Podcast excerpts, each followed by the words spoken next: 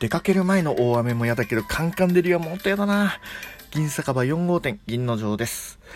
いや、これからね、あの、この収録終わったらお出かけしようと思ってたんですよ。そうしたらね、さっきまですんごい大雨、急にゲリラ豪雨来てて、この中出かけるのも嫌だなって思ったんだけど、カラッて晴れまして。ああ、雨上がったよかったって思ったんだけど、これがまたカンカン照りなので、むしろ、なんか、その雨上がりで、むわっていうね、なんか蒸し暑さがあるんじゃないかと思って、まあ、もう夏だからしょうがないけどね。はい、もうしっかり暑さ対策をしてですね、外に出たいと思っております。さあ、えー、そんなですね、え、私こと自称、ラジオトーク1のお酒飲み、お酒好きというですね、銀の城でございますが、えー、ありがたいことにだんだんね、このお酒キャラっていうのが定着してきているのか、えー、お便りね、たくさんいただいております。ありがとうございます。そのお便りの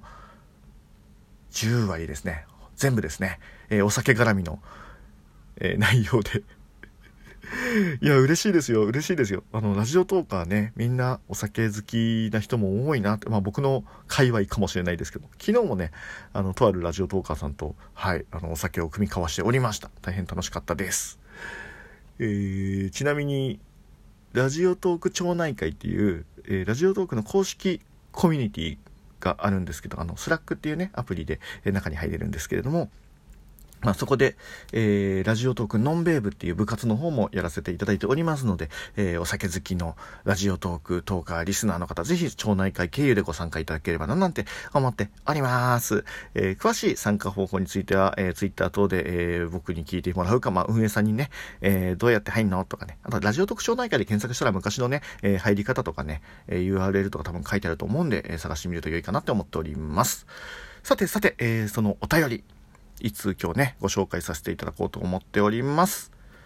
はい、えー、いただきました。小鍋さん。どうもありがとうございます。えー、小鍋さんからのお手紙、お便り、えー、紹介させていただきます。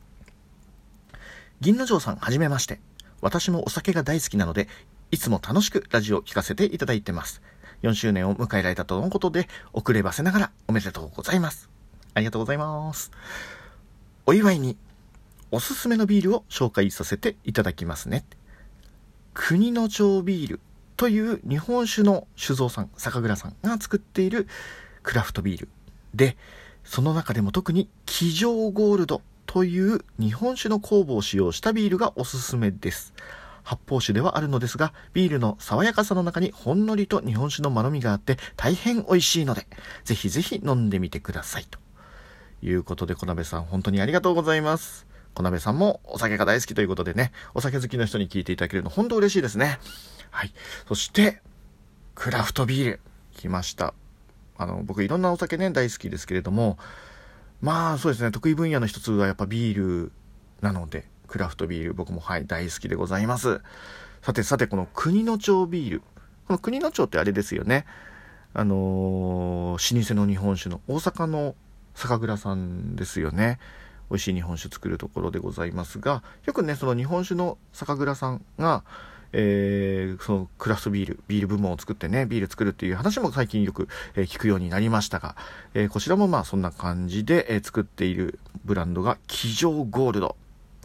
騎乗ってね、漢字二文字なんですけども、貴族の木に、え銀の城の城、醸造の城で、えつまり、まあ、銀の城が貴族の出っていうことがですね、これでバレてしまうというですね、まあ、あの、はい、酒粕です。ごめんなさい。単なる酒粕です。はい、あの、ね、ひどい、ひどいネタだ。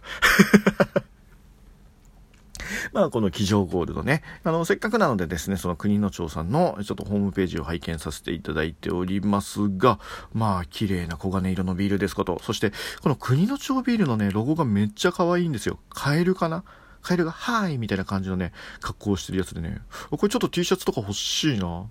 なんだろう、カエルなんか由来があるのかな？どっかに書いてあるのかな？後でちょっと調べようかな、えー、思いましたが、えー、ちょっとビールの説明も読ませていただきますね。えー、騎乗ゴールドは、酒造酒蔵のアイデンティティを持ってビールを作りたい。国の町ビールの、ビール作りのモットーを最大限に集約したトークラオリジナルビール、過去発泡酒。清酒酵母を使用した騎乗エールで、加える純米酒にあらかじめホップを加え、加温してエキス抽出していますと。すごくないですか？仕込みに純米酒使うんですね。日本酒のエッセンスをビールに。これはいいやつだ。えー、日本酒由来の優しい甘みと抜群にフルーティーな味わい。数種類の選び抜かれたホップとの相性で飲んだ後もホップの余韻を楽しめるビール、過去発泡酒になっています。とのこと。いや、絶対うまい。あの、正直僕、このビール多分ですけど飲んだことあるんですよ。っていうのも、あの、ビールのイベントってね、全国各地で結構行われてたりとかしてて、そのクラフトビールのイベントですね。ビアフェスですとか、えー、ビール祭りですとかいろんなところでね、えー、行われてまして、まあ、今年は残念ながらね、えー、そういうイベントの軒並み中止になっちゃいましたけれども、悲しいね、ご時世ですけれども、またね、復活したら行きたいなと思っております。その中でね、やっぱりこの机上ゴールド、見たことあるんですよ。で、飲んだはずなんですが、まあね、ビールでしょ。酔っ払ってるでしょ。で、いろんな種類のビール飲むでしょ。ね、なんかね、どの味だっけってなっちゃって ちょっとね、それも申し訳がないので、せっかくおすすめいただいたので、えー、この机上ゴールド、こちらにご用意してあります!って言いたいんですが、えー、間に合わなかったので、ちょっとちゃんと買ってですね、取り寄せて、えー、飲んでみたいと思います。またその感想トークもね、できたらななんて思いますが、さてさて、あ、そうそう、このね、あのー、過去発泡酒ってね、あの、小鍋さんも書いていただいてますけれども、みんなあの、発泡酒ってどういうイメージ持ってますかね？大体のイメージであの、キリンの淡麗とかね、グリーンラベルとかね、ああいうのがやっぱ発泡酒だと、まあ思うじゃないですか。まあ、うん、思いますよねっていうか、まあ普通に思うよねっていうかね。あの、ビールと発泡酒そのもののこう成り立ちっていうかね、ビールより麦芽の量を減らせば、あの、お酒の税酒税がねあのこう割合が減るよって安く売れるよっていうところからあのうまく考えたあのビール会社のね知恵の結集でできたんですけどやっぱり麦芽の量がちょっと減っちゃうとあの、言い方悪いですけど、ちょっと安っぽい味だなとか、安っぽいビールだな、薄いな、みたいな、そういう話もやっぱり最初は、えー、ついて回ってて。あの、なんかね、やっぱりビールの方がうまいんじゃないのっていうイメージを持たれてる方っていうのも、まだまだ本当に非常に多いと思います。ただ、えー、これちょっとね、あのー小鍋さんがあのご存知かちょっとわかんないですけれども、皆さんもご存知かわかんないんですけれども、ビールって名乗るためには、お酒がビールがビールって名前をね、あの、品名に書くためには、あの、ちょっとね、ルールがあって、原材料が水と、えー、なんだっけ、麦芽とホップと。で、まあ、主原料。あと、まあ、副原料でお米とかコーンスターチとかね、あの、使っていいやつもあるんですけど、そこに限られてないものをですね、えー、混ぜちゃうと、これビールって呼べなくなっちゃうんですよ。そういう決まりがありまして、日本には。